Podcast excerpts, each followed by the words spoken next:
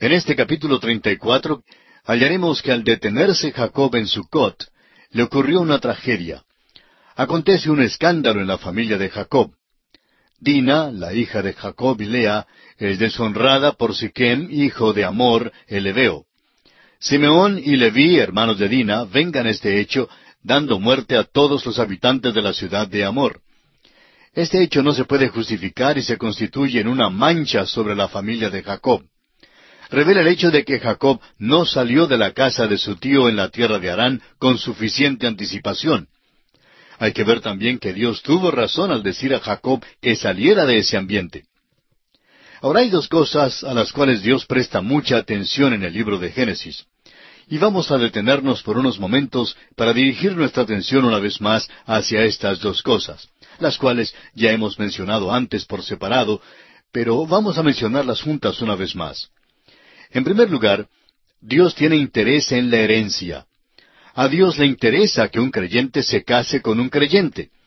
Manda a los creyentes que no se casen con los inconversos. Eso tiene importancia especial para la herencia. La segunda cosa es que Dios está interesado en el ambiente del individuo. Lo podemos ver aquí mismo en la vida de Jacob. Él tiene una familia grande de doce hijos y también tiene hijas. La narración nombra a Dina porque tenemos esta historia triste acerca de ella. El ambiente desempeña un papel importante en este episodio. A propósito, ¿ha notado usted que en todas estas familias existe rivalidad y conflicto? Lo observamos en la familia de Abraham, lo notamos también en la familia de Isaac cuando tomó a Esaú como su hijo favorito y Rebeca a Jacob como su favorito. Esa fue la causa de muchísima dificultad en esa familia. Veremos ahora que existe muchísima dificultad en la familia de Jacob. Tiene una familia grande y mixta. En realidad, debemos llamar Israel a este hombre Jacob porque ese es su nuevo nombre. Es un hombre cambiado y ha edificado un altar dando su testimonio al Dios vivo y verdadero. Hay un cambio en su vida y un desarrollo. Sin embargo, llegamos ahora a este capítulo triste y sórdido en Génesis debe haberle causado mucha angustia a Jacob en ese entonces. Y encontramos también una lección en todo esto para todos nosotros hoy en día. No espere usted que un cristiano llegue a madurar de la noche a la mañana. Es verdad que Dios le recibe en su familia como un hijo completo. Le es posible entender las verdades divinas y el Espíritu Santo llega a ser su maestro tan pronto como nace en la familia de Dios. Pero el desarrollo suyo y el mío, amigo oyente, es algo lento, el progreso es lento. Aprendemos verdades de la Biblia, pero luego nos damos cuenta que en nuestras vidas tropezamos aquí y caemos allá. Pasamos por experiencias similares a las de Simón Pedro, pero gracias a Dios Simón Pedro tropezaba y caía, pero también se levantaba y se limpiaba y seguía de nuevo. Luego llegó el día cuando caminó muy cerca del Señor. Necesitamos pues reconocer que en nuestras vidas y en las vidas de otros el desarrollo es algo lento. No esperemos demasiado. No esperemos que el nuevo bebé en Cristo se porte como un creyente maduro. Vamos a aprender esto de la vida de Jacob. Hay varias historias terribles en el libro de Génesis y esta es una de ellas. Las historias terribles tocan a los hijos de Lea. Ella era la hija mayor de Labán que había sido dada a Jacob. Creemos que todo este apuro da evidencia de que Dios no aprobó la trampa, la artimaña, ni aprueba la pluralidad del matrimonio. Lea tuvo cuatro hijos, Simeón, Leví, Rubén y Judá. A Simeón y Leví los vemos involucrados en la historia de este capítulo. Rubén es quien peca en el capítulo 35, y luego tenemos la vergüenza terrible de Judá. Parece que cada uno de los hijos de Lea resultó mal. Por lo menos es evidente que cada uno tenía algo de pecado indecoroso en su vida. Nos hemos fijado en la rivalidad que había en las familias de Abraham e Isaac, pero creemos que en esta familia ha entrado otro elemento. Hay algo desagradable y falso que se ha filtrado en la familia de Jacob. Las obras de la carne durante los años de la juventud de Jacob comienzan ahora a llevar el fruto de corrupción en los últimos años. El ambiente durante los años que pasó con el tío Labán no era nada bueno. Produjo las raíces de estos pecados terribles y ya era hora de salir de aquel ambiente. Sin embargo, Jacob se detiene en Siquem. Es probable que tuviera una propiedad buena en las afueras del pueblo. Trata de orientarse hacia la cultura del día. Veremos que no era un lugar bueno para él y que Dios tiene que apartarle de esa región. Después de leer este capítulo, también usted, estamos seguros, ha de llegar a la conclusión de que es mejor que Dios aparte a Jacob de todo esto. Y leamos los versículos uno al cuatro del capítulo treinta y cuatro de Génesis. Salió Dina la hija de Lea, la cual ésta había dado a luz a Jacob, a ver a las hijas del país. Y la vio Siquem, hijo de Amor Ebeo, príncipe de aquella tierra, y la tomó y se acostó con ella, y la deshonró. Pero su alma se apegó a Dina, la hija de Lea, y se enamoró de la joven, y habló al corazón de ella. Y habló Siquem a Amor su padre, diciendo, Tómame por mujer a esta joven. Dina salió a visitar en el pueblo, y Siquem la violó. Este es el lenguaje de los diarios y los medios de noticias en nuestros días. Ahora, si ellos pueden decirlo y publicarlo por la radio y la televisión, ciertamente nosotros también podemos decirlo. Quizá, amigo oyente, el púlpito sea débil hoy porque los predicadores tienen miedo de usar el lenguaje acérrimo, implacable que deben emplear hoy día. Hoy más que nunca necesitamos descifrar el pecado, llamarlo por su nombre. Había un tiempo cuando los hombres entendían que el pecado era pecado. Tenemos pues ante nosotros esta historia terrible de pecado. Lo interesante es que el joven Siquem aparentemente se enamoró de la joven y realmente quería casarse con ella. Ahora no debió haber hecho lo que hizo porque eso era pecado, pero ya está hecho y desea casarse con Dina. Leamos ahora los versículos cinco al siete. Pero oyó Jacob que Siquem había amancillado a Dina su hija, y estando sus hijos con su ganado en el campo, cayó Jacob hasta que ellos viniesen. Y se dirigió Amor, padre de Siquem, a Jacob para hablar con él. Y los hijos de Jacob vinieron del campo cuando lo supieron, y se entristecieron los varones y se enojaron mucho, porque hizo vileza en Israel, acostándose con la hija de Jacob, lo que no se debía haber hecho. Opinamos que Jacob no debió haber exagerado tanto este asunto. Cuando Amor, el padre de Siquem, vino a él, era muy obvio con qué motivo venía. Quería conseguir a la joven como esposa para su hijo. Jacob probablemente debió haber pensado bien sobre el caso. Estando la situación así, esta era la mejor resolución en esa hora. Pero en lugar de eso, Jacob llamó a sus hijos que se juntaran y tuvieron un consejo de guerra, por decirlo así. Ciertamente lo que hicieron ellos no era la mejor resolución de ninguna manera, y Dios no lo aprobó. Leamos entonces los versículos ocho al doce de Génesis capítulo treinta y cuatro.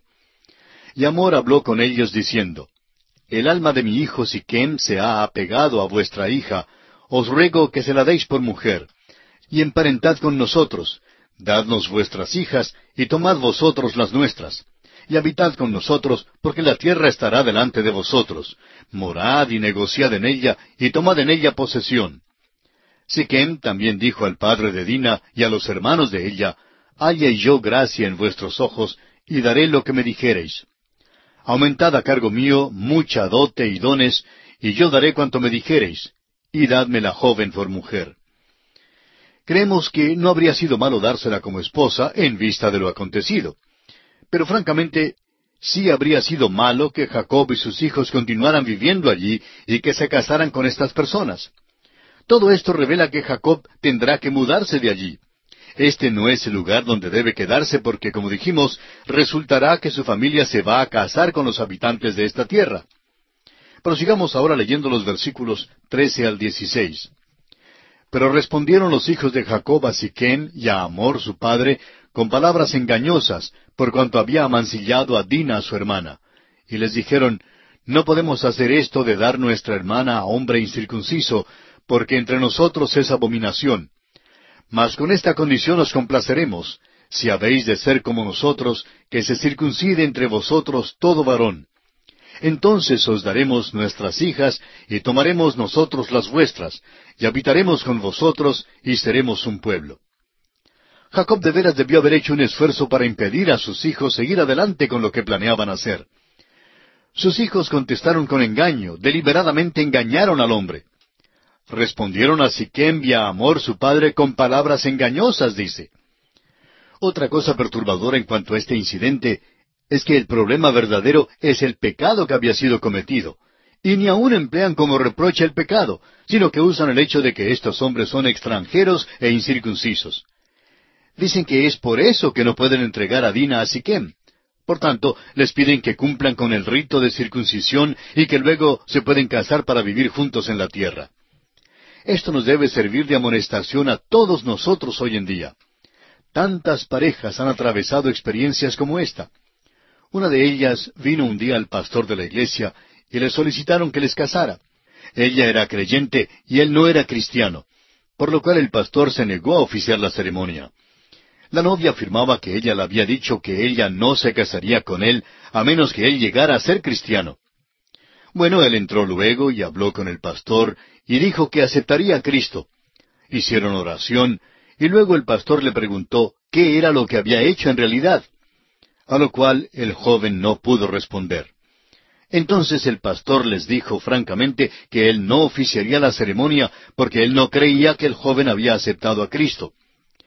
Ellos salieron de la oficina del pastor creyendo que él era muy estricto y decidieron buscar otro predicador para que les casara. Después de unos seis meses, la novia volvió a visitar al primer pastor. El joven, quien ahora era su esposo, le había dicho directamente y con franqueza que no era cristiano. Ella trataba de conseguir que él fuera a la iglesia y llegaron a asistir dos o tres veces, pero luego le dijo a ella toda la verdad. Y amigo oyente, simplemente pasar por la ceremonia de decir que se confía en Cristo no significa que usted lo ha hecho de veras. Hacerse miembro de una iglesia no significa que se es cristiano. Muchas personas creen que simplemente deben hacer la señal afirmativa con la cabeza y que eso es suficiente. Pero confiar en Cristo como Salvador es una experiencia grande, es una experiencia gloriosa, no hay nada con qué compararla. Cuando usted confía en Cristo como su Salvador personal, amigo oyente, algo nuevo nace en usted y se opera un cambio radical. Lamentablemente no fue esto lo que sucedió en el joven de nuestra historia simplemente pasó por la rutina para poder conseguir a la muchacha. ¿Sabe usted que Mark Twain tuvo la misma experiencia? Él no era cristiano. Se enamoró de una señorita muy bella que era creyente, y ella no quería casarse con él hasta cuando él llegara a ser cristiano. Pues bien, Mark Twain hizo la profesión de haber aceptado a Cristo como su Salvador y principiaron así. Como quizá usted sabe, Mark Twain llegó a ser famoso y le agasajaban todos los hombres famosos del mundo. Andaba en aquellos círculos de buen tono. Un buen día, al regresar a su casa en Missouri, en los Estados Unidos, ella quería asistir a la iglesia con él. Él entonces la llamó por el diminutivo cariñoso, como siempre la llamaba, y le dijo que no era posible guardar las apariencias por más tiempo, y le dijo que asistiera ella sola a la iglesia porque él no era creyente. Y esto transformó este hogar en un hogar muy infeliz. Echó a perder la vida por completo a esta joven cristiana. Y eso es lo que dicen los hijos de Jacob aquí. Prometen a estos hombres que si cumplen con el rito de la circuncisión, todo saldría bien estaban tan equivocados como los hombres hoy en día, que piensan que por hacerse miembro de una iglesia, o moviendo afirmativamente la cabeza, o expresándose en un vocabulario espiritual, o aun citando algunos versículos de la Biblia, todo saldrá bien. Y que son estas cosas las que hacen que una persona sea verdaderamente cristiana. Leamos ahora los versículos 17 al 23 de este capítulo 34 de Génesis. Mas si no nos prestareis oído para circuncidaros, tomaremos nuestra hija y nos iremos. Y parecieron bien sus palabras a Amor y a Siquem, hijo de Amor. Y no tardó el joven en hacer aquello, porque la hija de Jacob le había agradado, y él era el más distinguido de toda la casa de su padre. Entonces Amor y Siquem, su hijo, vinieron a la puerta de la ciudad, y hablaron a los varones de su ciudad, diciendo, Estos varones son pacíficos con nosotros, y habitarán en el país, y traficarán en él pues he aquí la tierra es bastante ancha para ellos. Nosotros tomaremos sus hijas por mujeres y les daremos las nuestras. Mas con esta condición consentirán estos hombres en habitar con nosotros, para que seamos un pueblo, que se circuncide todo varón entre nosotros, así como ellos son circuncidados. Su ganado, sus bienes y todas sus bestias serán nuestros. Solamente convengamos con ellos y habitarán con nosotros. Ahora vemos que ellos no son completamente sinceros tampoco. Suponen que la familia de Jacob se quedará en esa tierra y que finalmente ellos podrán absorberlos y por tanto toda la riqueza de Jacob pasará a manos de ellos. Tienen la intención de desposeer a Jacob y a sus hijos. Ahora esto no justifica el hecho brutal de Simeón y Leví, pero revela la situación imposible de poder tratar con los habitantes de aquella tierra. Veamos ahora en los versículos 24 al 31 cómo los hijos de Jacob llevan a cabo su cruel venganza. Y obedecieron a Amor y a Siquem su hijo todos los que salían por la puerta de la ciudad, y circuncidaron a todo varón, a cuantos salían por la puerta de su ciudad. Pero sucedió que al tercer día, cuando sentían ellos el mayor dolor, dos de los hijos de Jacob, Simeón y Leví, hermanos de Dina, tomaron cada uno su espada y vinieron contra la ciudad que estaba desprevenida y mataron a todo varón. Y a Amor y a Siquem su hijo los mataron a filo de espada, y tomaron a Dina de casa de Siquem y se fueron. Y los hijos de Jacob vinieron a los muertos y saquearon la ciudad por cuanto habían amancillado a su hermana tomaron sus ovejas y vacas y sus asnos y lo que había en la ciudad y en el campo y todos sus bienes. Llevaron cautivos a todos sus niños y sus mujeres y robaron todo lo que había en casa. Entonces dijo Jacob a Simeón y a Leví, Me habéis turbado con hacerme abominable a los moradores de esta tierra, el cananeo y el fereceo, y teniendo yo pocos hombres, se juntarán contra mí y me atacarán, y seré destruido yo y mi casa. Pero ellos respondieron, ¿Había él de tratar a nuestra hermana como una ramera? Ahora esta fue una verdadera trampa, un verdadero engaño. Simeón y Leví eran hermanos de padre y madre de Dina y querían vengarse. Es verdad que Amor también había intentado emplear el engaño, pero eso no justifica esta acción. Es cosa terrible lo que hicieron estos dos hijos de Jacob. Mataron a Amor y a Siquem, y luego note usted que los otros hijos de Jacob se juntan con ellos se puede ver que estos hijos no hicieron lo correcto. Algo anda mal en la casa de Jacob. Sus hijos se habían criado en el hogar de Labán y han aprendido lecciones sobre el engaño y la mentira. Fíjese usted en Jacob. Reprende a Simeón y Leví, pero su reprensión no es por causa del pecado que han cometido. Su reprensión es porque le han dado una mala reputación a él. Es evidente, pues, que algo anda mal en la vida de Jacob. Y a veces nosotros hacemos lo mismo tomamos una perspectiva mala del pecado y de nuestras reacciones. Pensamos en el efecto del pecado y nos preocupa más ese efecto que lo que debe preocuparnos el pecado mismo. Hay muchas personas en nuestras iglesias hoy en día que no se declaran sobre ciertas gestiones. Ahora, ¿por qué no lo hacen? Pues porque el pequeño grupo de personas con quienes andan no les aceptarían. Tienen su pequeña asociación exclusivista y no se atreven a declararse sobre algo por temor al que dirán. No es nunca cuestión de decidir si algo es bueno o malo, sino más bien si les será posible conquistar el favor de sus amigos. Que Dios tenga misericordia de cristianos como estos. Todos necesitamos aprender a evaluar si nuestras acciones son buenas o son malas. ¿Es cosa cristiana? ¿Es algo que un hijo de Dios debe hacer o algo que no debe hacer? Amigo oyente, nuestras iglesias están llenas de aquellos que solo se acomodan, se comprometen, por eso tenemos tantos cristianos frustrados e infelices hoy en día. No es extraño, pero es cosa maravillosa decidirse por la verdad. Cuando uno toma el lado de la verdad, no hay necesidad de acomodarse. La razón no admite fuerza, como dice un dicho popular. Cuán maravilloso es hacer esto. Pobre Jacob, ha crecido, pero no ha crecido lo suficiente. Sus hijos tratan de defender su acción diciendo que no dejarán que alguien trate a su hermana como a una ramera. Esta es su justificación por su acción brutal. Diríamos que simplemente querían hacerse justicia por sí mismos. Debieron haber dejado que el joven se casara con su hermana. Eso habría sido lo mejor bajo tales circunstancias. Ciertamente no hay excusa que se pueda ofrecer por su homicidio tan brutal y vengativo como ese. El cristiano hoy día tiene algunas instrucciones y debemos seguirlas. El apóstol Pablo dice en su carta a los Romanos capítulo 12 versículos 19 al 21, no os venguéis vosotros mismos, amados míos, sino dejad lugar a la ira de Dios, porque escrito está, Mía es la venganza, yo pagaré, dice el Señor. Así que si tu enemigo tuviere hambre, dale de comer, si tuviere sed, dale de beber, pues haciendo esto, ascuas de fuego amontonarás sobre su cabeza. No seas vencido de lo malo, sino vence con el bien el mal. En el mismo momento que tratamos de vengarnos, quiere decir que no estamos caminando ya por la fe. En efecto, estamos diciendo que no podemos confiar en que Dios pueda resolver este asunto. Jacob y sus hijos no tuvieron la luz de la epístola a los romanos en su día porque todavía no había sido escrita.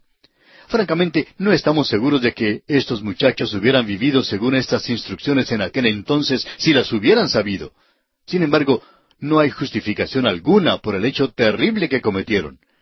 Claro que uno comprende que actuaron por la compasión que tenían de su hermana y por la vergüenza que vino sobre la familia.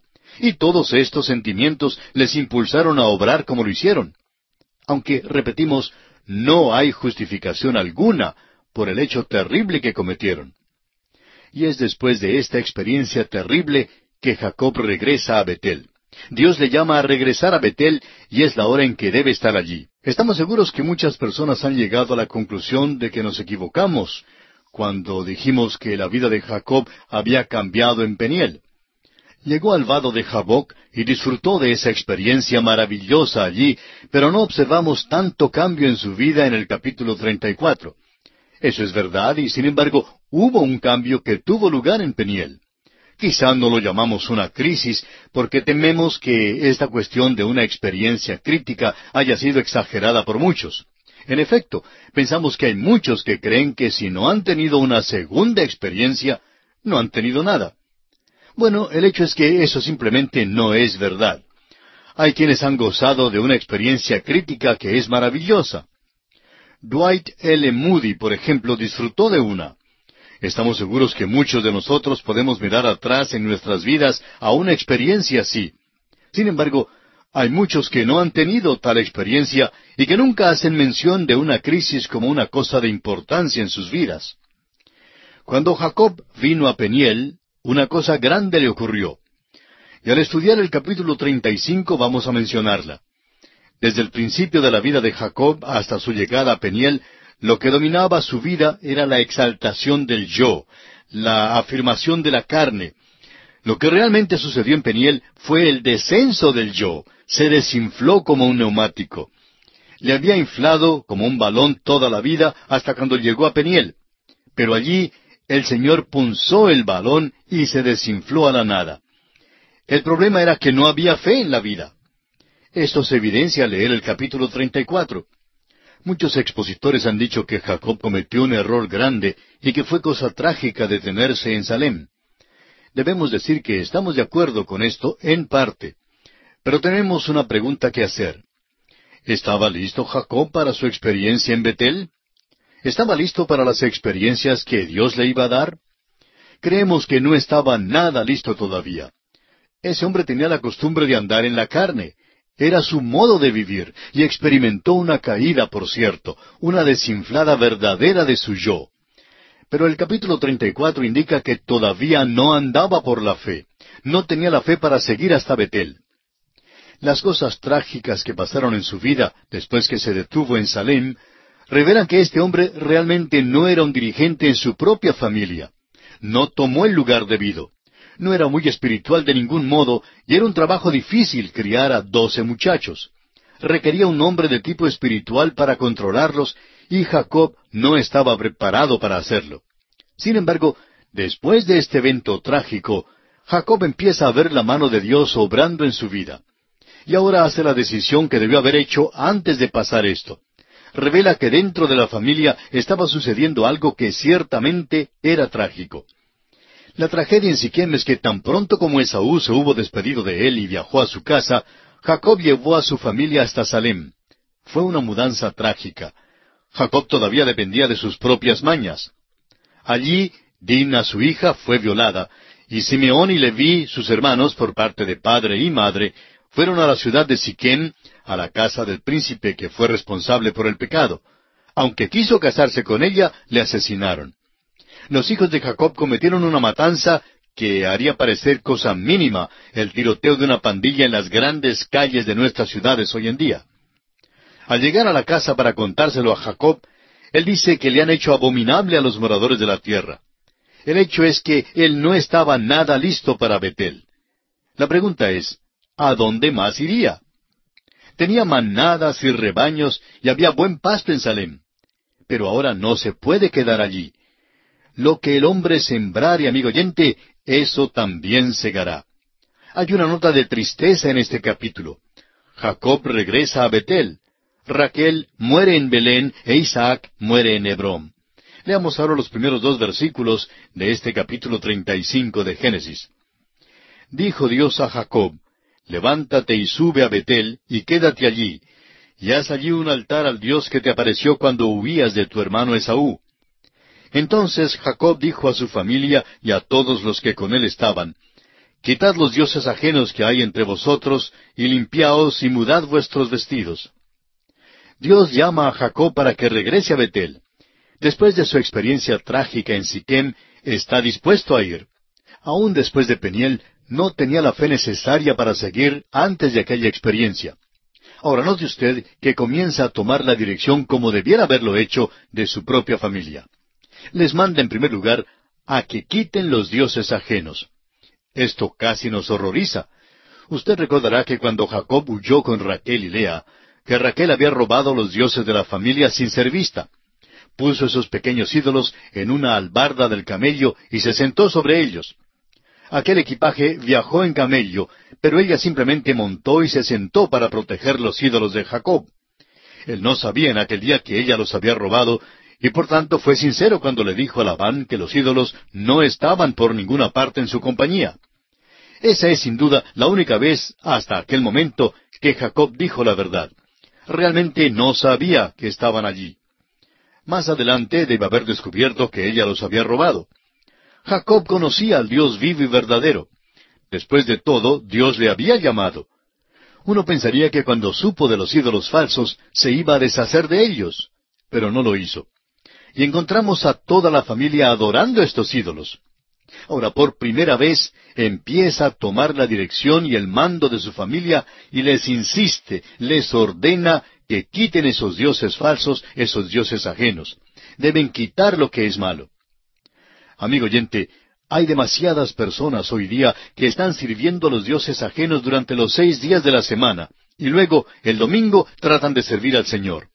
Luego se extrañan que el servicio en la iglesia el domingo no sea una experiencia conmovedora para ellos. Amigo oyente, es que es necesario quitar esos dioses ajenos. No sabemos cuál pueda ser el caso suyo. Para muchos, el dios ajeno es la codicia. Hay muchos negociantes cristianos que tratan de conseguir cada día más dinero. Se dedican más a buscar el dinero que servir al Señor. Tales personas se preguntan qué es lo que hay de malo en su vida espiritual. Amigo oyente, si usted vuelve hasta Betel, donde encontró a Dios en el principio, pues debe quitar esas cosas que son malas. Luego Jacob les manda a limpiarse. Para el creyente hoy día eso significa una confesión de los pecados. Hay que tratar con el pecado en la vida. Uno no puede llegar a adorar a Dios los domingos e ignorar el pecado de la semana anterior. Todos nos bañamos físicamente y nos ponemos desodorante. Sin embargo, tratamos de acercarnos a Dios con la vida sucia porque no nos hemos limpiado por medio de la confesión de nuestros pecados. El apóstol Juan en su primera carta, capítulo uno, versículo nueve, dice, Si confesamos nuestros pecados, él es fiel y justo para perdonar nuestros pecados y limpiarnos de toda maldad. Amigo oyente, Él perdonará, pero antes de eso debe haber una confesión. Jacob les manda que se cambien los vestidos, que se quiten los vestidos viejos. Los vestidos en la Escritura hablan de hábitos. Hablamos, por ejemplo, de un jinete que tiene un hábito de montar, o de un jugador de fútbol que tiene un uniforme. Ese es el hábito que ellos usan.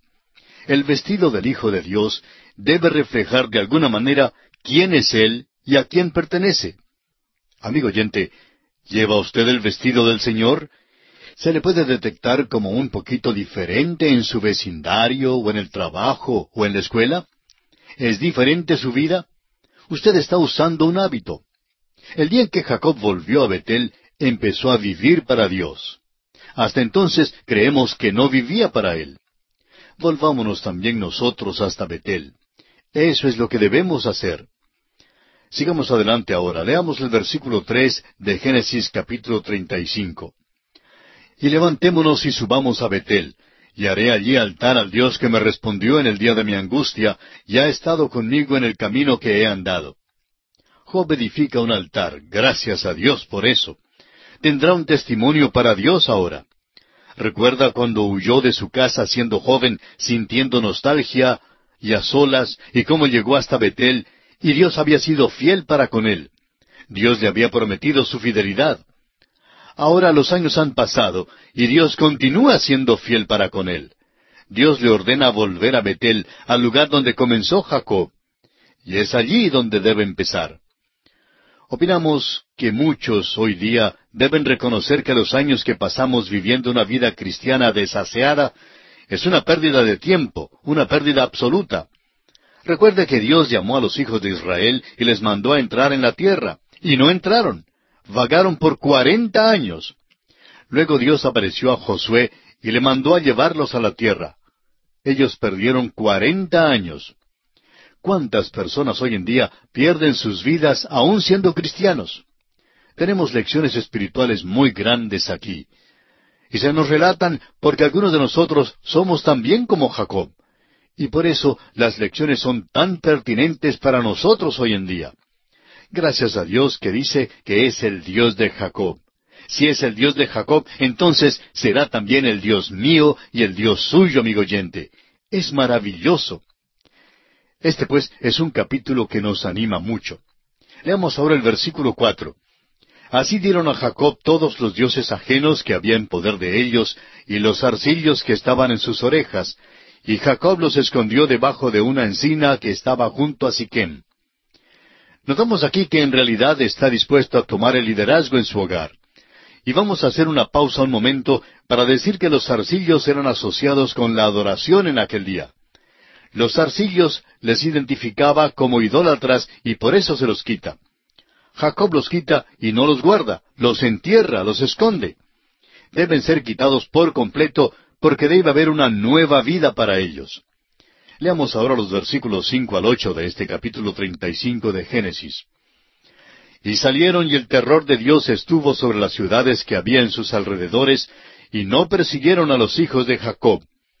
Y llegó Jacob a Luz, que está en tierra de Canaán, esta es Betel, él y todo el pueblo que con él estaba.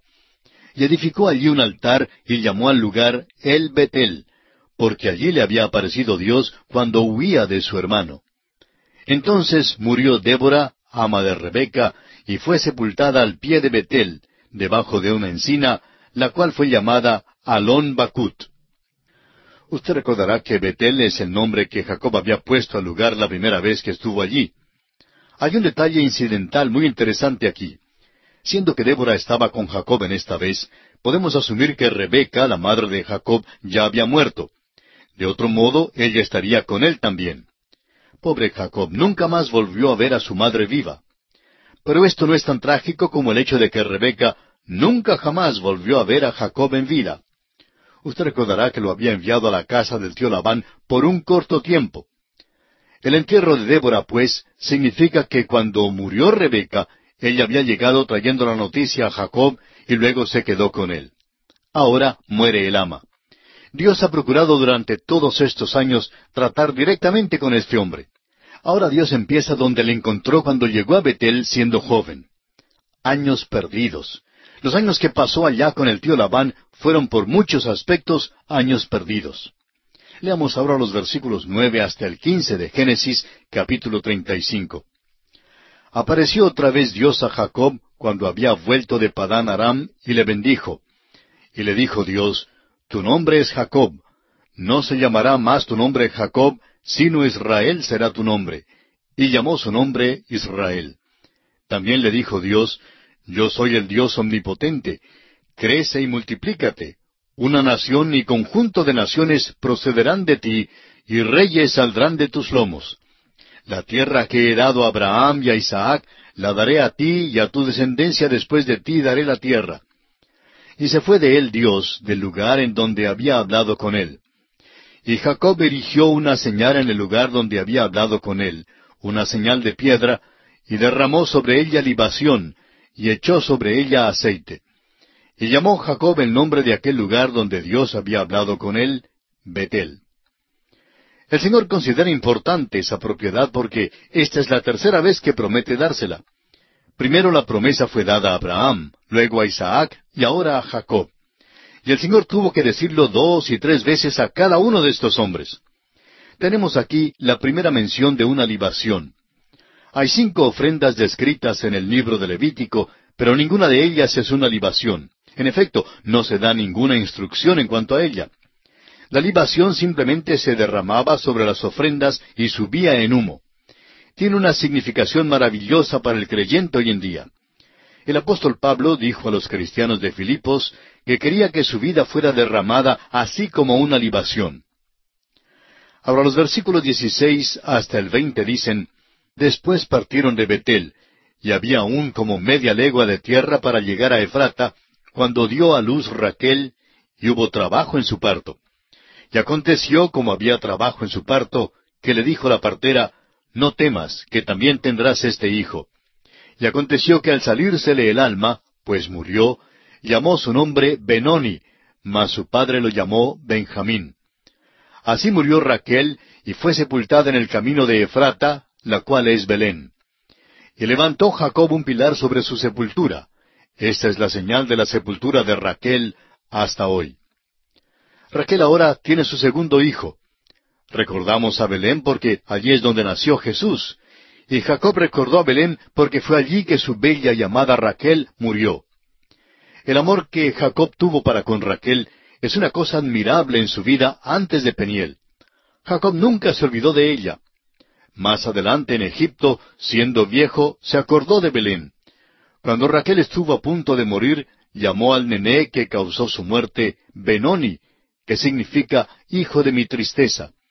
Cuando Jacob vio al niño, le puso el nombre de Benjamín, que quiere decir hijo de la mano derecha. Raquel es sepultada en Belén. La tumba todavía estaba allí en los días cuando se escribió el libro de Génesis, y todavía está allí hoy en día. Raquel fue algo admirable en la vida de Jacob, aun en aquellos años en Padán Aram, los cuales se consideran terribles en muchos aspectos.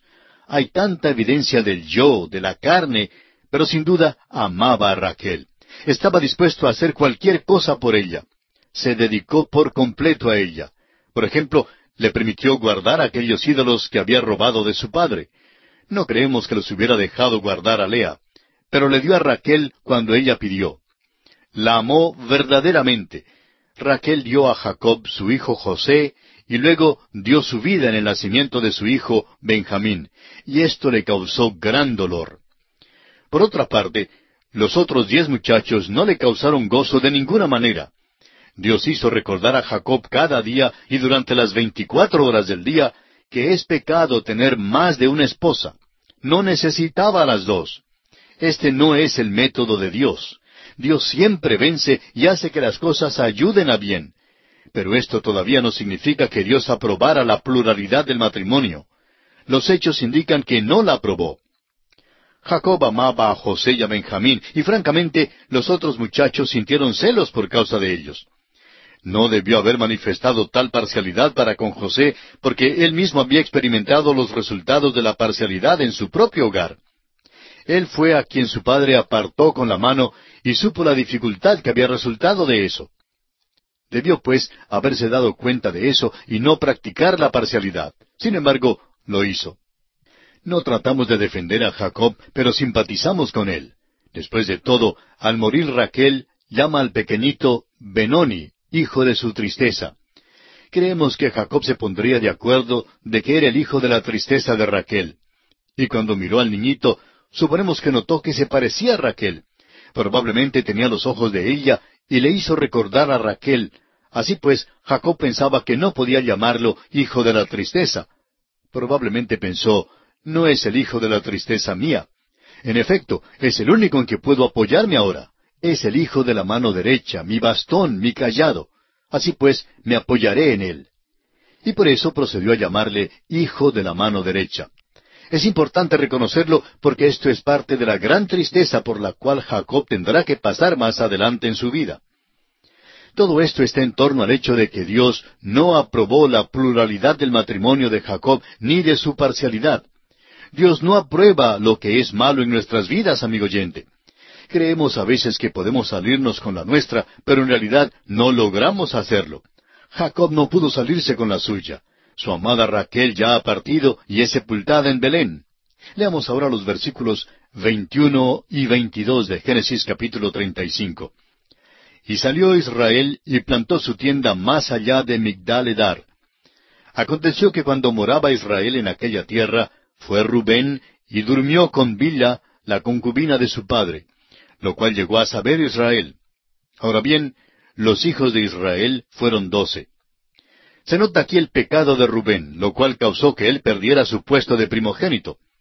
Cristo pudo haber venido de Rubén si no hubiera sido por este pecado. Ahora los versículos 23 al 26 nos nombran los demás hijos de Jacob y sus madres.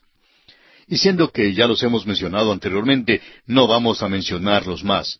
Leamos ahora los versículos finales, 27 al 29 de este capítulo 35 de Génesis.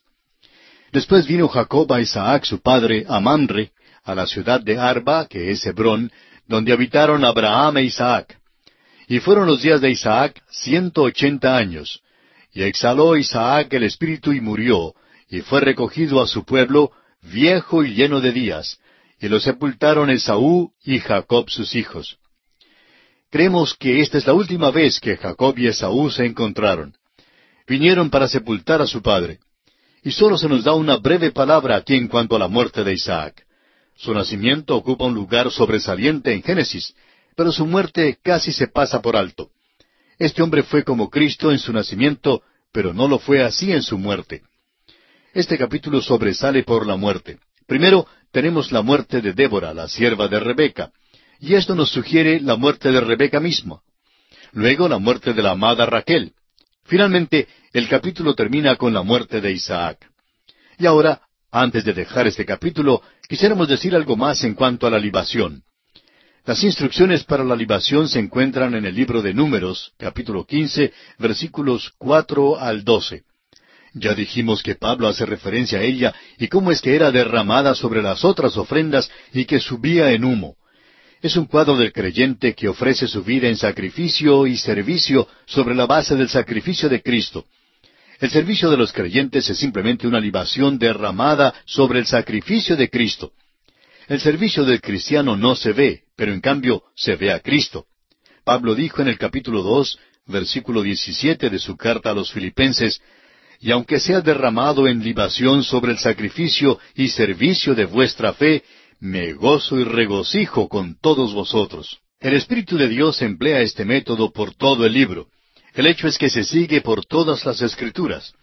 La simiente que se sigue es Cristo. El apóstol Pablo lo expresa con claridad.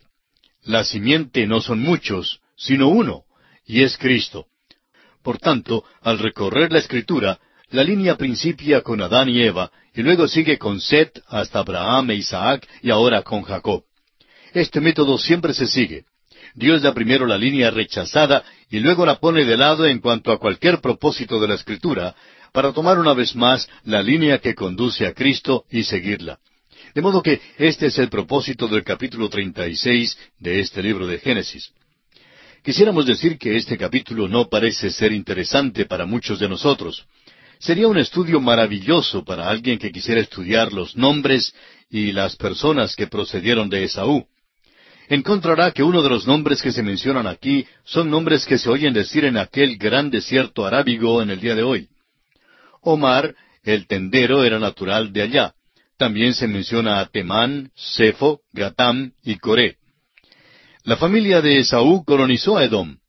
Tres veces se nos dice en este capítulo que Esaú es el fundador de Edom y padre de los edomitas. Edom queda al sur y al oriente del Mar Muerto. Está en una región montañosa y la capital de Edom es la ciudad labrada en piedras que se llama Petra, la cual todavía se encuentra hoy allí. Hay una profecía notable con respecto a ella que ya se ha cumplido hoy. Dios dijo que sería exactamente como la vemos hoy. Llegaremos a esta profecía en los libros de Isaías, Jeremías y Ezequiel. Todos mencionan en particular a este país y nación. Esaú, pues, es el padre de Edom, y son palabras sinónimas. Se menciona aquí en este capítulo en los versículos uno, ocho y cuarenta y tres. La repetición de esto revela su importancia. Muchas veces en la Escritura se hace alguna referencia a Edom. Cuando los israelitas salieron de Egipto, por ejemplo, los edomitas rehusaron darles paso por su tierra. Así lo leemos en Números capítulo 20, versículos 14 al 21. Esto casi llegó a ser el pecado imperdonable para Edom. Es la referencia histórica y sobresaliente en cuanto a Edom. Cuando primero conocimos a Esaú, lo vimos como un niño en la familia de Isaac. Era un tipo del hombre de campo, robusto, atlético. Estamos seguros que nuestra opinión mal pensada sería que era un niño bueno. Al parecer era bueno, pero si jamás hubo un hombre carnal, pues ese era Esaú. Hace ya varios años una señorita cristiana habló con un predicador en cuanto a un joven buen mozo al cual ella había conocido. A decir verdad, los dos eran jóvenes de buen aspecto. Ella había nacido en la China, su padre estaba en el negocio petrolero y llegó a enriquecerse mucho. Ella conoció al joven que era empleado del banco, joven más bien pobre. Hay muchos empleados en los bancos que buscan un buen matrimonio. Se fijan en las hijas de los clientes que tienen dinero en el banco. Pues bien, el joven había conocido a esta señorita. Él era un joven buen mozo y robusto, tal vez era como Esaú.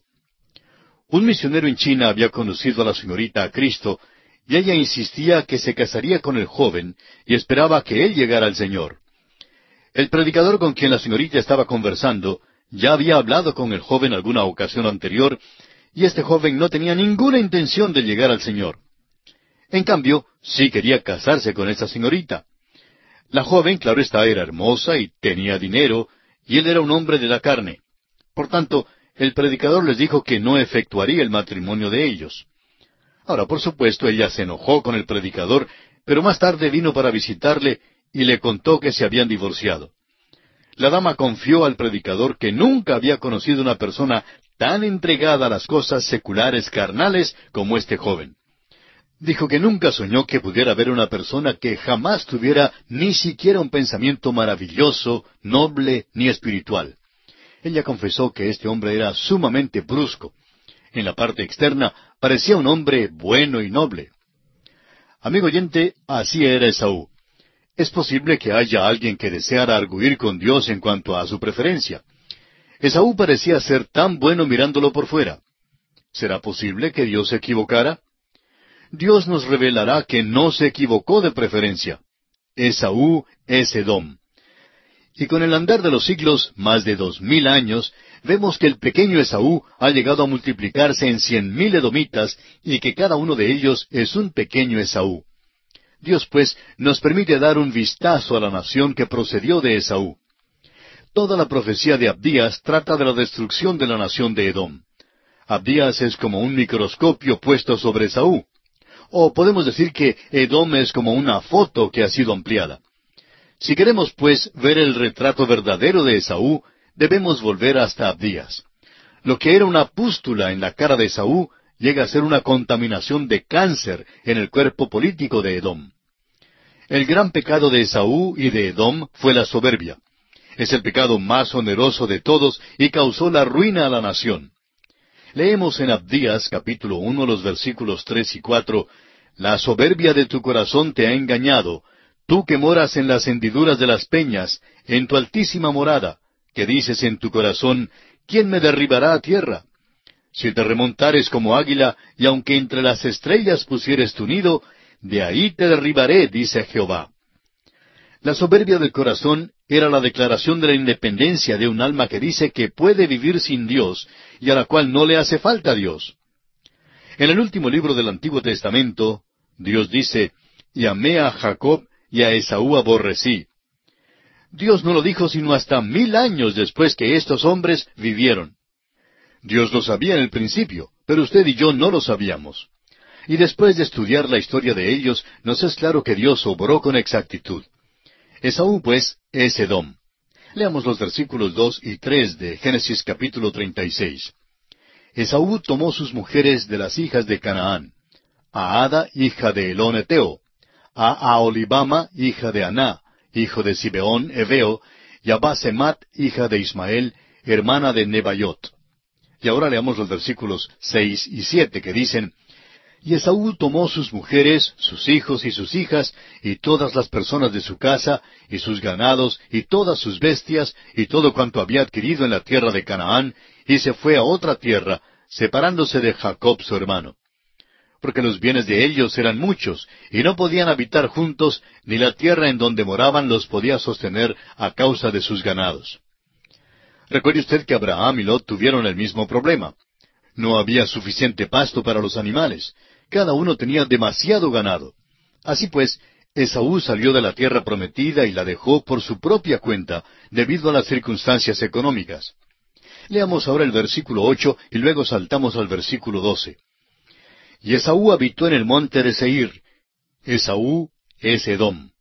Ahora el versículo doce dice, Y Timna fue concubina de Elifaz, hijo de Esaú, y ella le dio a luz a Amalek. Estos son los hijos de Ada, mujer de Esaú.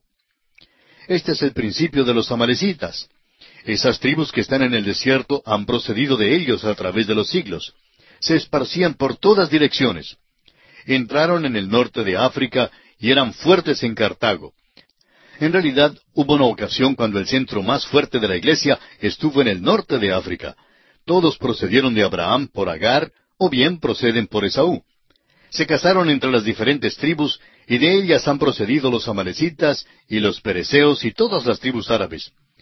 Todos pertenecen a la familia de Abraham, igual como pertenece Israel. Son de la misma línea directa. Ambas son personas semíticas.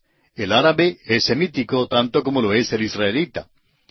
Este capítulo, pues, es importante para nosotros porque nos es posible ver en él estos enlaces familiares. El Espíritu de Dios emplea mucha tinta de imprenta para contarnos todo esto. El último punto en disputa entre Saúl y Jacob se ve en dos hombres del Nuevo Testamento. El Señor Jesucristo, un hijo de Israel según la carne, se paró delante de Herodes, un hijo de Esaú. La familia de los Herodes era de Idumea. El Señor Jesucristo no tuvo palabras para Herodes. Lo identificó como aquella zorra, en Lucas 13:32. Hallamos un poquito de humor también en este capítulo. Ahora el versículo 15 de Génesis capítulo 36 nos dice, Estos son los jefes de entre los hijos de Esaú, hijos de Elifaz, primogénito de Esaú, los jefes Temán, Omar, Cefo, Cenaz. Jefes quiere decir líderes, dirigentes. Ahora, ¿de dónde vinieron estos jefes? Pues tenemos aquí el principio de la nobleza simplemente se constituyeron en jefes. Cada uno de ellos llegó a ser jefe. No es meramente un sobrenombre, lo emplean en serio. El principio de la nobleza se halla en la familia de Esaú. Muchas personas en las Américas trazan su ascendencia a la nobleza. Se pregunta si alguien de por allá tuviera tiendas o trabajara en las viñas o se sentaba en la rueda del alfarero o servía de zapatero. Pues diremos que Esaú produjo mucha nobleza. Y además de eso, leemos en el versículo 31 de este mismo capítulo 35 de Génesis, Y los reyes que reinaron en la tierra de Edom, antes que reinase rey sobre los hijos de Israel, fueron estos. No creemos que fuera el arreglo de Dios de ninguna manera que tuvieran reyes para reinar así como estos. Los hombres propendieron a exaltarse el uno al otro en vez de exaltar a Dios y acudieron a los hombres en vez de acudir a Dios. Los títulos llegan a ser más grandes al caer Dios en la sombra de su olvido. ¿No es interesante esto? Esto fue antes de que los israelitas tuvieran reyes. Ahora, ¿de dónde obtuvieron la idea ellos? Pues la obtuvieron de esta gente. Lo que dijeron los israelitas a Samuel más adelante era que deseaban tener un rey que reinara sobre ellos como las otras naciones a su alrededor. Dijeron que sus hermanos, los edomitas, tenían reyes y ellos entonces deseaban lo mismo. Sería interesante continuar el estudio de estas tribus para alguien que estudia la antropología o la etnología. Esta es la historia familiar de la línea rechazada. Al darse en este capítulo un resumen final, se anota de nuevo los jefes que procedieron de la línea de Esaú. Este capítulo termina con la línea de los jefes y hace mención de nuevo que su habitación está en la tierra de su posesión, la cual es Edom. Edom es el mismo Esaú, padre de los edomitas. Vemos el resultado de esto en Abdías y en Malaquías. Es muy notable, amigo oyente, y no podemos pasarlo por alto. Y así concluimos nuestro estudio de este capítulo 36. Y nos encontramos ahora ante el capítulo 37. Tomamos ahora el hilo de la línea de Abraham, Isaac y Jacob. Llegamos al cuarto hombre sobresaliente en esta última sección del libro de Génesis. De aquí en adelante y durante el resto del libro de Génesis nos concentraremos en José. Es verdad que todavía tratamos con la familia de Jacob, pero la historia de José principia en este capítulo. Más capítulos son los que se dedican a José que a Abraham o a Isaac. Hay más capítulos que se dedican a José que a todo el primer período de Génesis, del capítulo primero hasta el capítulo once. Esto debe causar que el estudiante precavido pause y pregunte, ¿por qué a José se le da tal distinción en la Escritura? Bueno, es probable que haya dos razones. Una de ellas es que la vida de José es una vida de integridad y honorabilidad. Es un ejemplo vivo del versículo ocho de Filipenses cuatro, donde Pablo escribió Por lo demás, hermanos, todo lo que es verdadero, todo lo honesto, todo lo justo, todo lo puro, todo lo amable, todo lo que es de buen nombre. Si hay virtud alguna, si algo digno de alabanza, en esto pensad. Dios quiere que tengamos lo que es bueno, virtuoso y grande delante de nosotros. José se nos da como un ejemplo y su vida se relata en detalle para que podamos pensar en las cosas que son buenas. En segundo lugar, no hay otro en la Escritura que se parezca más a Cristo en su persona y en sus experiencias como José. Sin embargo, en ninguna parte del Nuevo Testamento se nos da a José como tipo de Cristo. Esta analogía, pues, no puede ser accidental. Al seguir su historia, mencionaremos muchas de las analogías. Hay por lo menos veinte de ellas. Recuerde usted que este es el método del Espíritu de Dios al dar la historia de la línea rechazada primero, y luego volver a la línea que ha de conducir a Cristo. Cuando consideramos el capítulo anterior, el capítulo 36, hablamos de Esaú y la línea que le seguía a él. Nos reímos un poco al ver la nobleza en la línea de Esaú, hombres que asumieron los títulos de jefe y rey, pero amigo oyente, los títulos no tienen significación alguna. Es el individuo quien lleva el título el que le da la significación. Muchos dicen que respetan el cargo del presidente, pero que no respetan al presidente mismo. Bueno, amigo oyente, es la persona quien hace el cargo. Si perdemos respeto por los hombres que están en el poder, también es difícil tener respeto para el cargo. Bueno, estos hijos de Esaú no ganaron ningún título simplemente asumieron tener títulos porque eran ese tipo de persona. Luego, en la historia de la familia de Jacob, también mencionamos el pueblo de Belén. Recordemos que Raquel murió allí. Nosotros cantamos el himno A medianoche allá en Belén. Pero ese himno le causaría tristeza a Jacob porque recordaría la muerte y no el nacimiento. Su hermosa y amada Raquel murió allí. Luego, después que Jacob pensara en ella, también recordaría que Benjamín había nacido allí. Esto ahora trae la ciudad de Belén a las páginas de la Escritura. Belén será el lugar del nacimiento del Mesías, o sea, el Cristo. ¿Cómo es posible que se cumplió todo esto? Seguimos aquí con la familia de Jacob, y esa familia nos conducirá al Mesías, y aquel Mesías debe nacer en Belén. Ah, la maravilla de todo esto. Y ahora tomamos el hilo de la historia de la línea de Jacob, la cual nos conducirá al Mesías. En el capítulo 37 Jacob vive en Canaán y la historia de José principia. José es vendido por sus hermanos a la esclavitud en Egipto. Leamos el versículo primero de Génesis 37 que dice, Habitó Jacob en la tierra donde había morado su padre, en la tierra de Canaán. Jacob al parecer se ha mudado al sur de Belén y ha llegado hasta Hebrón. Este es el lugar donde vivió Abraham. Este es el lugar del compañerismo, de la comunión con Dios. El versículo dos nos dice, Esta es la historia de la familia de Jacob. José, siendo de edad de diecisiete años, apacentaba las ovejas con sus hermanos, y el joven estaba con los hijos de Bila y con los hijos de Silpa, mujeres de su padre, e informaba a José a su padre la mala fama de ellos. Nos fueron dadas ya las generaciones de Esaú. Ahora estas son las generaciones de Jacob. El resto del libro seguirá contándonos especialmente acerca de José podemos ver que el montón de muchachos de Jacob eran hijos problemáticos, exceptuando a José y Benjamín. Pasaría mucho tiempo antes de que estos hombres aprendieran las lecciones que Dios les quería enseñar. Note usted que José solo tiene diecisiete años y por tanto es simplemente un joven cuando tuvo lugar este incidente. Era el más joven entre los muchachos que apacentaban las ovejas. Benjamín es demasiado joven y por eso se queda en casa. José, por su parte, contaba a su padre la mala fama de ellos. A sus hermanos, por supuesto, no les gustaba eso. Claro que no les iba a gustar. Estamos seguros que lo llamarían chismoso. Leamos los versículos tres y cuatro de este capítulo treinta y siete de Génesis. Llamaba Israel a José más que a todos sus hijos, porque lo había tenido en su vejez, y le hizo una túnica de diversos colores. Y viendo sus hermanos que su padre lo amaba más que a todos sus hermanos, le aborrecían, y no podían hablarle pacíficamente. Jacob debió haber aprendido una lección en su propio hogar. Él sabía que el tener un favorito en la familia causaría dificultad. Su propio padre había favorecido a su hijo mayor, y este hijo supo lo que era ser tratado sin equidad. Ahora él practica la misma cosa.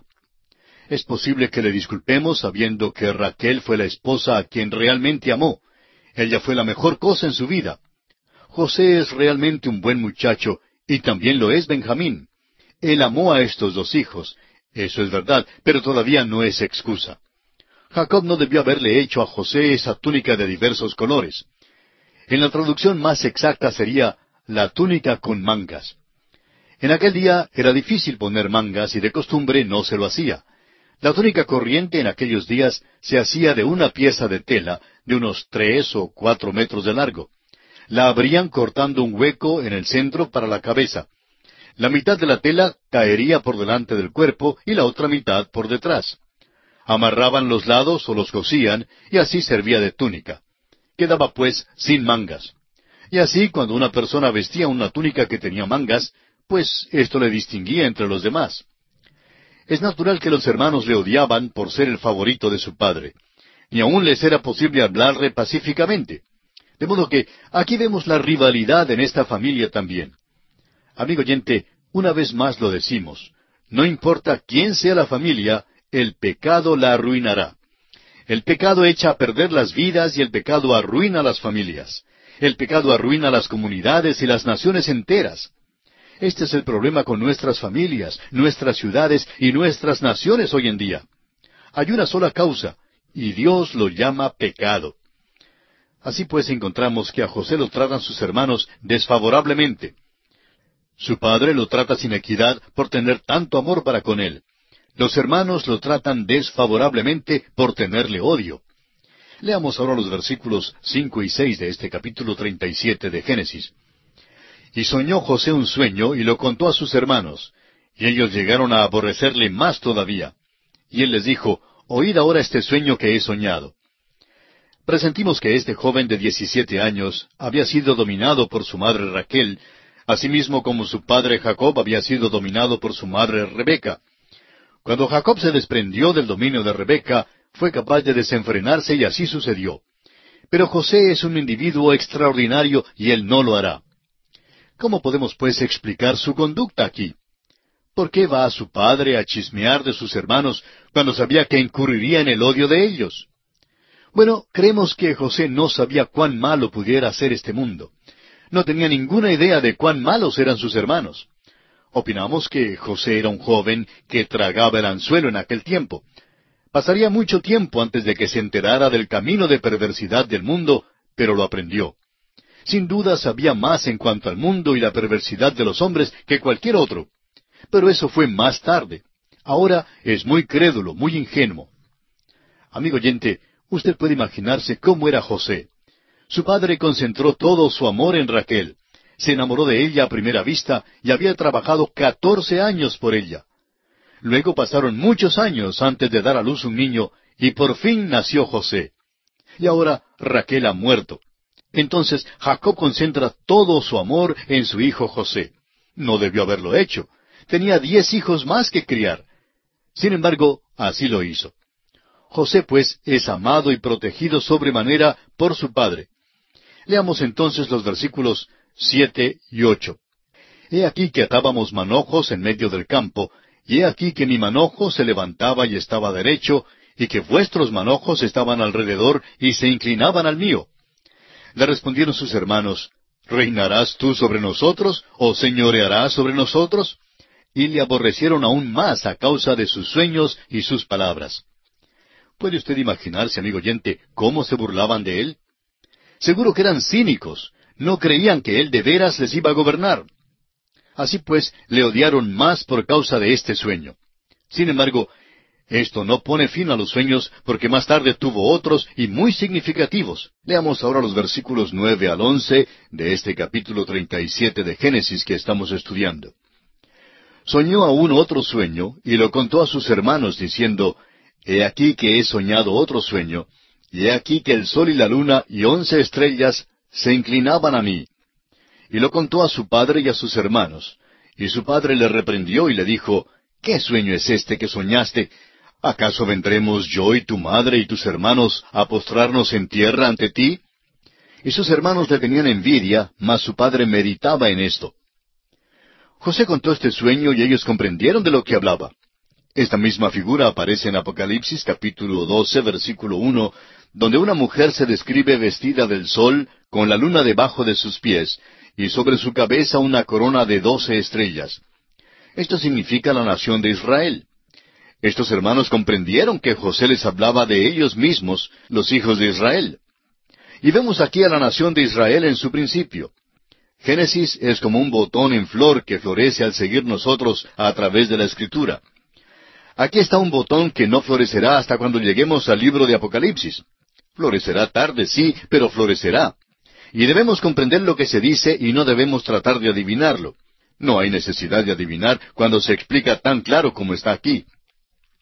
El viejo Jacob lo comprendió exactamente bien. Regañó al muchacho, pero todo lo que José podía contestar fue, así fue el sueño. José no trataba de interpretarlo porque era evidente lo que significaba. Sus hermanos simplemente lo descartaron y no le hicieron caso. Ellos creyeron que ni siquiera quedaba dentro del reino de la posibilidad. Y en cuanto a ellos, pues supusieron que ninguno de ellos jamás se arrodillaría ante José. Pero Jacob tomó nota de lo dicho. Ahora los versículos doce al catorce dicen, Después fueron sus hermanos a apacentar las ovejas de su padre en Siquem. Y dijo Israel a José, Tus hermanos apacientan las ovejas en Siquem, ven y te enviaré a ellos. Y él respondió, heme aquí. E Israel le dijo, Ve ahora, mira cómo están tus hermanos y cómo están las ovejas, y tráeme la respuesta. Y lo envió del valle de Hebrón y llegó a Siquem. Los hermanos habían ido a apacentar las ovejas hacia el norte. Y se han ido tan al norte de Jerusalén como Hebrón está al sur de Jerusalén. No sabemos exactamente cuál sería la distancia, pero diríamos que unos ciento treinta kilómetros. Han avanzado, pues, algo lejos de su casa porque apacentaban sus ovejas por toda aquella región. Puede notar, amigo oyente, que habían llevado las ovejas hasta Siquem, Ahora note usted la obediencia de José. Leamos los versículos quince hasta el veinte de Génesis capítulo treinta y siete. Y lo halló un hombre, andando él errante por el campo, y le preguntó aquel hombre diciendo, ¿Qué buscas? José respondió, Busco a mis hermanos, te ruego que me muestres dónde están apacentando. Aquel hombre respondió, Ya se han ido de aquí, y yo les oí decir, Vamos a Dotán. Entonces José fue tras de sus hermanos y los halló en Dotán. Cuando ellos lo vieron de lejos, antes que llegara cerca de ellos, conspiraron contra él para matarle. Y dijeron el uno al otro, He aquí viene el soñador. Ahora pues, venid y matémosle y echémosle en una cisterna y diremos, alguna mala bestia lo devoró y veremos qué será de sus sueños. Cuando José llegó a Siquem, buscó por todas partes y no podía encontrar a sus hermanos. Ese es un territorio muy escabroso. Este hombre que se menciona aquí, pues, ayuda a José diciéndole que sus hermanos habían ido hasta Dotán. Sin duda había visto a José pasar por su tienda muchas veces y se dio cuenta que estaba buscando a alguien. Ahora Dotán está muy lejos de Siquem. Está cerca del valle de Esdraelón. José pues salió a buscarlos una vez más. Por fin los encuentra, pero ellos le odiaban tanto que mientras él se acercaba a ellos comenzaron a pensar en la forma de darle muerte. Y dijeron el uno al otro, He aquí viene el soñador. Vamos a quitárnoslo de encima. Y luego veremos si esos sueños se realizan o no. Vamos ahora a dejar nuestra historia aquí por un momento, porque quisiéramos enfocar nuestra atención en la comparación que hay entre este joven José y el Señor Jesús. Y no debemos perder la analogía. En primer lugar, el nacimiento de José fue milagroso, porque Dios intervino al contestar la oración.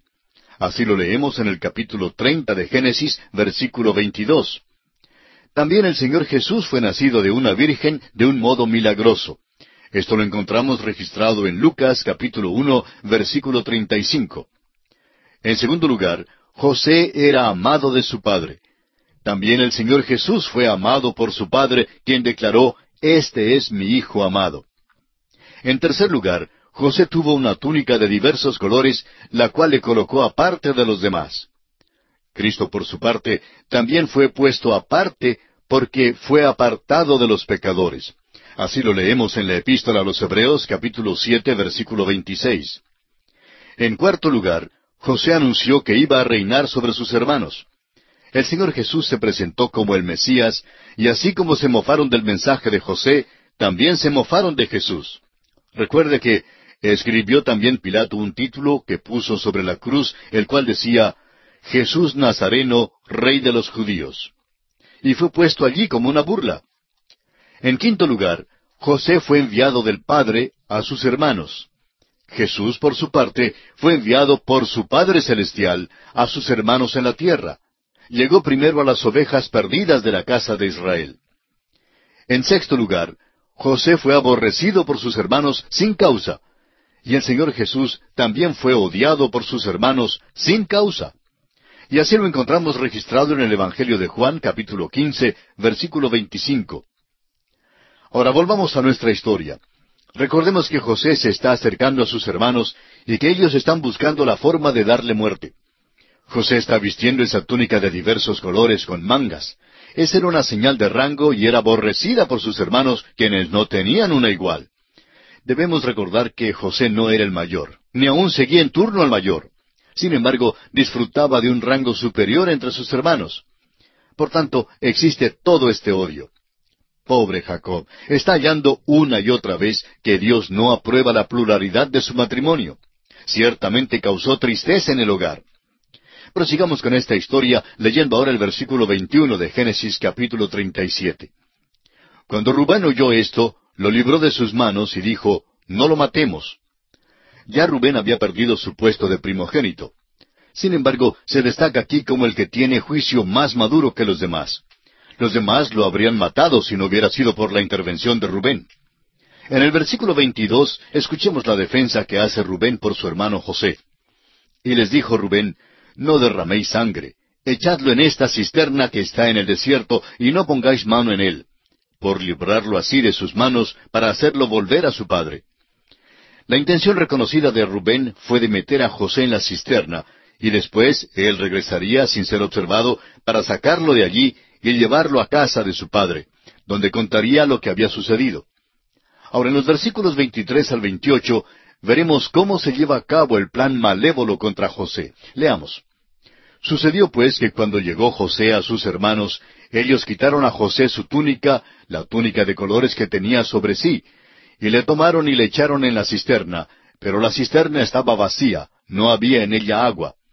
Y se sentaron a comer pan, y alzando los ojos miraron, y he aquí una compañía de ismaelitas que venía de Galaad, y sus camellos traían aromas, bálsamo y mirra, e iban a llevarlo a Egipto. Entonces Judá dijo a sus hermanos, ¿Qué provecho hay en que matemos a nuestro hermano y encubramos su muerte? Venid y vendámosle a los ismaelitas, y no sea nuestra mano sobre él, porque él es nuestro hermano, nuestra propia carne. Y sus hermanos convinieron con él. Y cuando pasaban los madianitas mercaderes, sacaron ellos a José de la cisterna, y le trajeron arriba, y le vendieron a los ismaelitas por veinte piezas de plata. Y llevaron a José a Egipto. Esa túnica que José llevaba era como una banderilla que se le pone al toro. La aborrecían porque le distinguía entre ellos. Según la ley de la primogenitura, los hermanos mayores tenían la supremacía, y esto causó que se llenaran más de odio. Ahora Judá interviene cuando ve pasar unos mercaderes. El plan que tiene no parece ser tan bueno, pero por lo menos no desea que maten a José. No quiere que la sangre de José caiga sobre la mano de sus hermanos. Al parecer, ellos quedaron satisfechos con la sugerencia que Judá les hizo, porque lo que deseaban era deshacerse de José, no importaba lo que sucediera. Se dieron cuenta que los ismaelitas se lo llevarían para Egipto para venderlo allá como esclavo. Por lo menos se librarían de él. La esclavitud, en la mayoría de los casos, era como una muerte viviente, y sabían que ciertamente nunca jamás oirían hablar de él. Ahora, ¿cómo le parece a usted lo que Moisés ha escrito aquí? En primer lugar, llama a estos hombres ismaelitas, y luego los llama madianitas. Entonces, ¿quiénes son? Hace muchos años alguien escribió un librito en el cual enumera más de mil errores que dijo haber encontrado en la Biblia, y entre ellos mencionaba este. Los críticos que odian la Biblia entresacan algo así como esto y lo llaman un error. En realidad lo que Moisés expresa aquí es bien preciso. Vamos a ver, ¿quiénes son los ismaelitas? Son los descendientes de Ismael, el cual es hijo de Abraham. Ismael era hijo de Abraham y Agar, y Madián, el hijo de Abraham y Setura, con la cual se casó después de la muerte de Sara. Todos son hermanos. En realidad son familia de este grupito de hermanos que está vendiendo a José. En aquella época, ¿quién era israelita? Bueno, solo había doce israelitas. ¿Cuántos ismaelitas cree usted, amigo oyente, que pudiera haber en aquel tiempo? Ismael era mayor que Isaac, y es posible que hubiera cien o más. Ahora, ¿cuántos madianitas había? Pues Madian nació después de Isaac y por tanto no podía haber muchos, quizá una docena o más. Estos eran pues grupitos, eran tribus, y todos estaban emparentados. En aquel tiempo era peligroso viajar, y estaban atravesando el desierto para llegar hasta Egipto. Se juntaban para protegerse mutuamente y se reunían para su interés común. Iban en un viaje de negocios a Egipto, y siendo que eran de la misma familia, pues se comprendían y se juntaban. Amigo oyente, la palabra de Dios tiene buen sentido. Nosotros somos los que no tenemos buen juicio. La ignorancia agrega muchísimo a lo que se considera una contradicción en la Biblia. No es una contradicción, sino ignorancia por parte de quienes leen la Biblia. Es fácil notar que Moisés comprendía la situación y que escribió con exactitud. En los versículos 29 al 31, Rubén se encuentra ante algo inesperado. Después Rubén volvió a la cisterna y no halló a José dentro y rasgó sus vestidos. Y volvió a sus hermanos y dijo, El joven no parece. Y yo, ¿a dónde iré yo? Entonces tomaron ellos la túnica de José y degollaron un cabrito de las cabras y tiñeron la túnica con la sangre. No dice aquí si le dijeron a Rubén lo que había sucedido de veras o no. Opinamos que se lo dijeron. Creemos que le dijeron que sería inútil perseguir a los mercaderes porque ya estaban lejos y que no sería malo que inventaran un cuento bueno para contárselo a su padre Jacob. Ahora, en los versículos 32 y 33, los hermanos de José llevan adelante su engaño. Leamos. Y enviaron la túnica de colores y la trajeron a su padre, y dijeron, Esto hemos hallado. Reconoce ahora si es la túnica de tu hijo o no. Y él la reconoció y dijo, La túnica de mi hijo es. Alguna mala bestia lo devoró. José ha sido despedazado. Son muy diestros, ¿verdad? Se portan como si nunca hubieran visto a José. Aparentaban que acababan de encontrar su túnica. Bueno, ellos conocían bien la túnica, hasta la odiaban. Y aquí se portan como si no lo hubieran reconocido y le preguntan al padre si él la reconoce. Jacob, por supuesto, sabía de quién era la túnica, y llega a la conclusión natural. Y claro que esa es la conclusión a la cual los hermanos de José deseaban que Jacob llegara. Pero detengámonos un momento para observar un poco más lo que ellos hicieron. Degollaron un cabrito de las cabras y usaron su sangre para teñir la túnica. Ahora, ¿no le recuerda este hecho de engañar a su padre con un cabrito de algo que hemos escuchado antes? Recuerde usted que cuando Rebeca y Jacob estaban ideando la forma de engañar a Isaac, se sirvieron de un cabrito y cocinaron la carne, la cual resultó sabrosa. Ella tomó las pieles de los cabritos y con ellas cubrió las manos y los brazos de Jacob, y así entró para engañar a su padre. Ahora, los hermanos de José utilizan la sangre de un cabrito para engañar a su padre. La sangre lo hace ver como si un animal salvaje hubiera dado muerte a José. El viejo Jacob, por supuesto, llega a la conclusión de que su hijo ha sido muerto, ha sido despedazado. Escuche usted con cuidado, amigo oyente. A Jacob le engañan y es engañado en la misma manera en que él había engañado. La palabra de Dios nos dice, No os engañéis, Dios no puede ser burlado, pues todo lo que el hombre sembrare, eso también segará. Si siembra para la carne, si ama la carne, segará de la carne corrupción. Este hombre Jacob había sembrado mal, empleó el engaño, y ahora él es engañado. Ha sido engañado de la misma manera. Amigo oyente, cuando sembramos grano, segamos grano. Cuando sembramos cizaña, cosechamos cizaña. Cosechamos exactamente lo que sembramos. Amigo oyente, esto es verdad en cualquier parte hoy en día. Es verdad en lo físico, en lo moral y en lo espiritual. Y es verdad también para el creyente. Si usted cree que puede pecar pasando por encima de todo porque es hijo de Dios, pues está muy equivocado.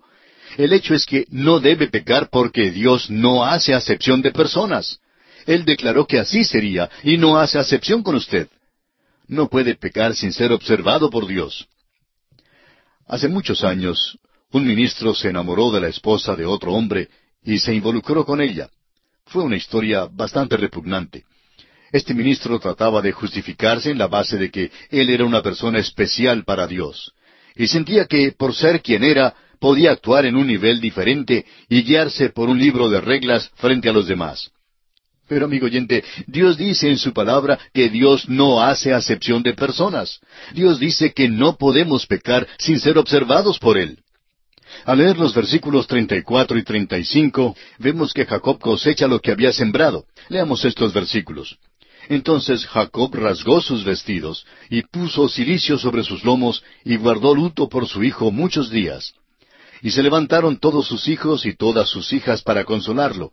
Mas él no quiso recibir consuelo, y dijo, Descenderé enlutado a mi hijo hasta el Seol.